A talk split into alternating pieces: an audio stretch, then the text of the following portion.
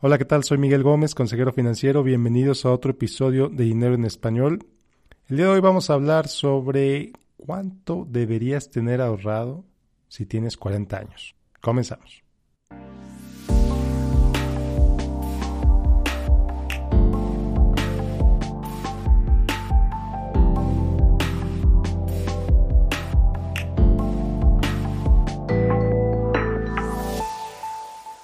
Bueno, pues bienvenidos a otro episodio.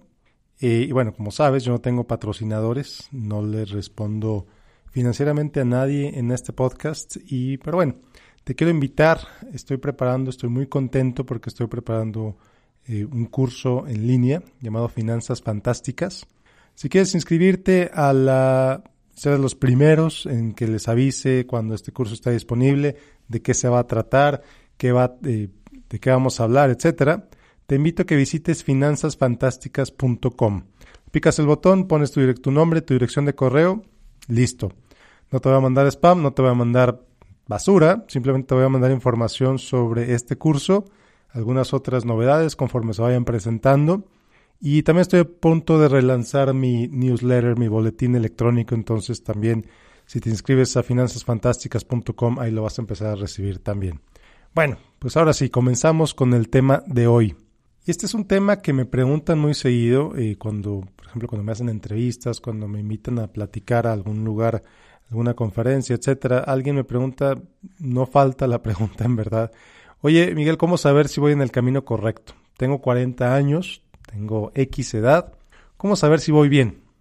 Y aquí, bueno, en este episodio te voy a tratar de responder esa pregunta. Espero pues, que la verdad que te haga pensar, que te invite a actuar, eh, porque la verdad es que es difícil responder esa pregunta y te voy a explicar por qué. Todos tenemos un camino de vida. Todos hemos avanzado diferentes experiencias, hemos tenido diferentes trabajos, diferentes jefes, diferentes, incluso a lo mejor parejas, diferentes experiencias de vida que nos han llevado hasta donde estamos en este momento. Entonces, si vienes y me preguntas, oye, ¿cuánto debería tener ahorrado? Y mi respuesta es, oye, tienes 40 años, deberías tener ahorrado medio millón de dólares, o medio millón de pesos, o dos millones de pesos, o un millón de dólares, o lo que sea. ¿Cómo vas a responder? ¿Cuál va a ser tu respuesta ante el número que yo te ofrezca? ¿Y de dónde voy a sacar ese número? Bueno, pues sí, ciertamente hay estadísticas, hay estudios que dicen, bueno, la persona promedio de tal edad normalmente tiene tanto, la persona promedio de tal edad normalmente ha ahorrado, tiene la capacidad de haber ahorrado tanto, ¿cómo te vas a sentir si te digo ese número? El que sea.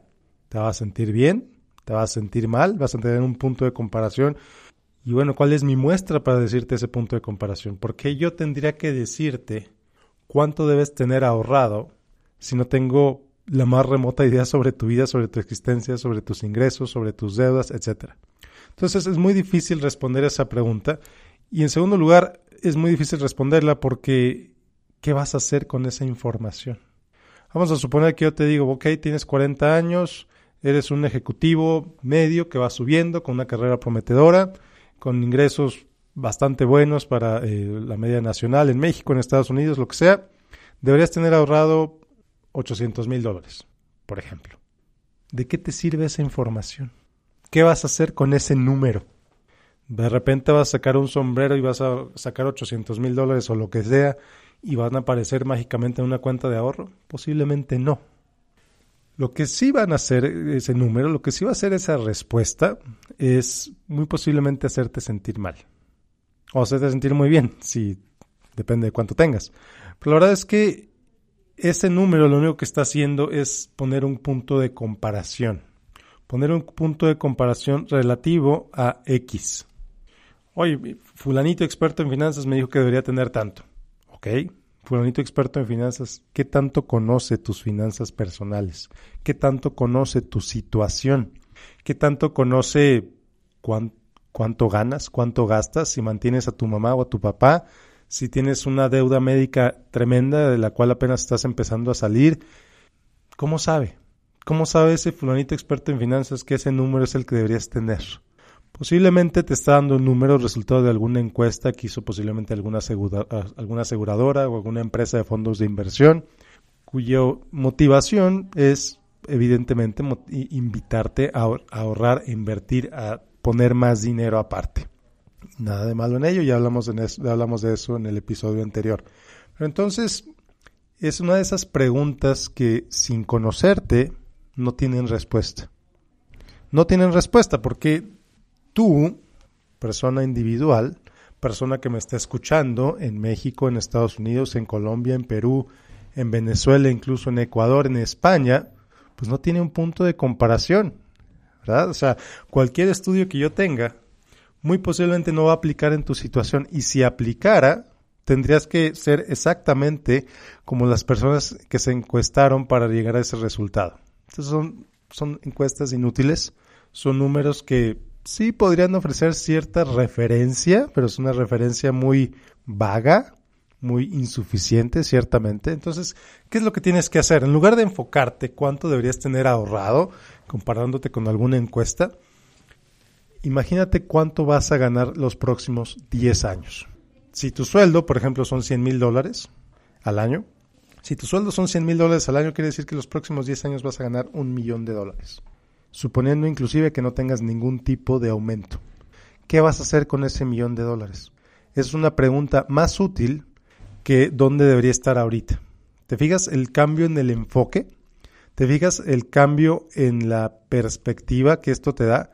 Entonces multiplica tu ingreso actual por 10, lo que sea que ganes, no me importa. Digo, no me importa porque no eres mi cliente, no eres una persona que trato directamente, me importa que tú lo sepas. Me importa que tú hagas algo con esta información. Entonces, ¿cuál es tu ingreso actual? Multiplícalo por 10.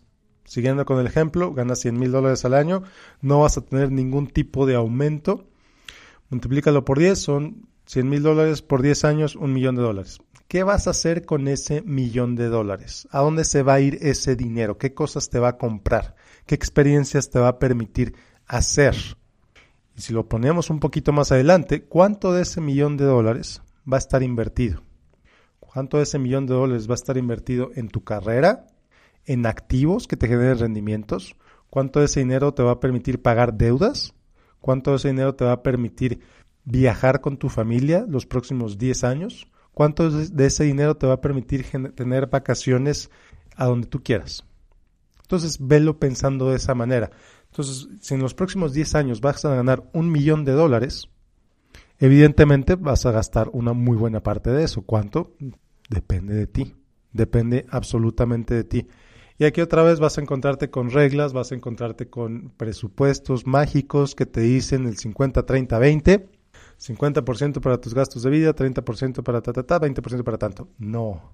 La verdad es que no va por ahí. La verdad es que tú, como ya te lo he dicho tantas veces en este podcast, Tú necesitas construir tu esquema de gastos de acuerdo a tus prioridades y de acuerdo a tus valores.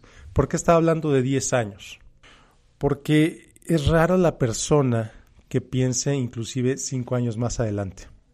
Es rara la persona que planee 3 años más adelante. Entonces te estoy invitando a que estires tu mente y que veas tus ingresos para los próximos 10 años y que te imagines qué es lo que vas a hacer con ese dinero. No estoy hablando de abundancia, no estoy hablando de la ley de la atracción, no estoy hablando de ninguna de esas mafufadas. No, estoy hablando números, pesos y centavos, dólares y centavos, ¿a dónde se va ese dinero? ¿Qué quieres que ese dinero haga para ti? ¿Qué quieres que ese dinero haga para tu vida? Y entonces lo hagas. ¿Es posible que ganes más? Es bastante posible. Si simplemente te mantienes en el mismo puesto, es bastante posible que recibas aumentos de al menos, vamos a decir, 2% al año dos mil dólares más al año. Maravilloso. Entonces, ¿qué vas a hacer con ese millón de dólares que vas a ganar en los próximos 10 años? ¿Qué vas a hacer con ese medio millón de dólares, ese millón de pesos, lo que sea que ganes en los próximos 10 años? Plantéate objetivos, plantéate metas, plantéate deseos de qué es lo que quieres que ese dinero logre para ti es tu herramienta, tú decides cómo lo vas a usar, tú controlas absolutamente cómo lo vas a usar. ¿Que pueden pasar cosas imprevistas? Absolutamente, absolutamente, pueden pasar cosas imprevistas y todo el tiempo ocurren. ¿Cómo te preparas para esas situaciones imprevistas? Compras un seguro de automóvil, compras un seguro de casa, compras un seguro de gastos médicos, incluso compras un seguro de vida. ¿Cuánto? Eso depende de ti, depende de tu situación en particular. Lo que te ayudan, lo que te hacen los seguros es te permiten reducir tu riesgo. Si de repente una inundación daña tu casa y no tienes un seguro de casa, pues ¿de dónde va a salir el dinero para pagar todos esos muebles? ¿De dónde va a salir el dinero para pagar esas reparaciones? Es más barato un seguro que los muebles. Es más barato un seguro que, que reemplazar tu auto. Entonces, esto no te lo digo para que compras seguros por comprarlos, ¿no? Es para que tengas clara cómo administras tus riesgos, cómo manejas tu dinero, porque a final de cuentas, lo que hagas con tu dinero en los próximos 10 años está absolutamente bajo tu control. A pesar de que haya imprevistos, sí hay imprevistos, sin duda los va a haber, no me queda ninguna duda, simplemente porque estás vivo, estadísticamente algo va a suceder, algo que no esperas que suceda va a suceder y está bien. Pero piénsalo. Te invito a que pienses cómo vas a usar ese dinero que vas a recibir los próximos 10 años. Y esa es la idea con la que me gustaría que te quedes el día de hoy. ¿Qué vas a hacer con ese dinero los próximos 10 años? ¿Cuánto le vas a dedicar a tu casa? ¿Cuánto le vas a dedicar a tu salud? ¿Cuánto le vas a dedicar a tu desarrollo personal? ¿Cuánto le vas a dedicar a proyectos de capital que te generen rendimientos? Como inversiones, etcétera. ¿Cuánto le vas a dedicar a pagar deudas? Me preguntaba un amigo el otro día, oye Miguel, eh, recibí eh, X cantidad de dinero y estoy pagando mi carro. ¿Crees que deba pagar mi carro o debo invertir ese dinero? Es decir, oye, ¿cuál es la tasa de interés en tu carro? 14%, que es la tasa típica en México, es una tasa bastante común en México. Bueno, pues si pagas esa deuda de tu carro de 14%, es como si lo invirtieras y recibieras 14% de rendimiento. Es muy difícil encontrar una inversión que te genere 14% de rendimiento. Paga ese auto inmediatamente. Así de sencillo. Entonces, piénsalo, revisa qué es lo que vas a hacer con tu dinero los próximos 10 años y luego te vienes para atrás. ¿Qué decisión tienes que hacer en los próximos 5 años? ¿Qué decisión tienes que hacer en los próximos 2 años? ¿Qué decisión tienes que hacer el próximo mes? Con los ingresos que recibas el próximo mes, cómo los vas a gastar, cómo los vas a usar. Y así, mientras más corto sea el plazo, más control tienes sobre la situación. ¿Qué vas a hacer la próxima semana? ¿Dónde vas a comer? ¿Te vas a ir de vacaciones? qué vas a comprar? ¿Qué vas a gastar? ¿Qué vas a dejar de gastar? Entonces vas teniendo control. Mientras más corto es el plazo que tomas, más control tienes sobre esa decisión financiera que vas a tomar, porque cada decisión que haces, cada compra que haces es una decisión financiera. Entonces, ¿de qué manera esa decisión, esas compras que haces el día de hoy, cómo se reflejan con tu meta a 10 años? Tómala. ¿Te fijas? Cuando empiezas a pensar en el corto plazo, las implicaciones que esas decisiones en el corto plazo van a tener en el largo plazo, de pronto te obligas a tomar decisiones más conscientes. De pronto empiezas a decir, oye, ese, esa cosa que estoy pensando comprar quizá no es tan buena idea. Esa cosa, lo que sea, vestido, bolsa, zapato, Apple Watch, lo que sea. A lo mejor no hace tanto sentido, mejor no me lo compro. Mejor en lugar de eso hago esto. Y tú decides, otra vez, yo no tengo por qué juzgar tus decisiones de compra, porque en primer lugar ni siquiera te conozco.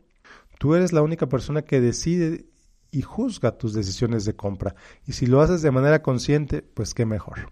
Entonces espero que te quedes con ese mensaje. Trae tus próximos, tus próximos 10 años de ingresos, tráelos al presente. ¿Cómo quieres que ese dinero se vea gastado? ¿Cómo quieres que ese dinero se vea utilizado? Y recuerda que siempre es una herramienta para tu beneficio y el de tus seres queridos. Entonces, bueno, con esto te dejo el día de hoy. Nos vemos la próxima semana con otro episodio de Dinero en Español. Otra vez te invito a que visites finanzasfantásticas.com, me dejas tu información para avisarte sobre cuándo va a estar disponible este curso Finanzas Fantásticas. Nos vemos la próxima semana. Si aún no lo haces, te invito a que me sigas en facebook.com, diagonal Miguel Gómez Consejero.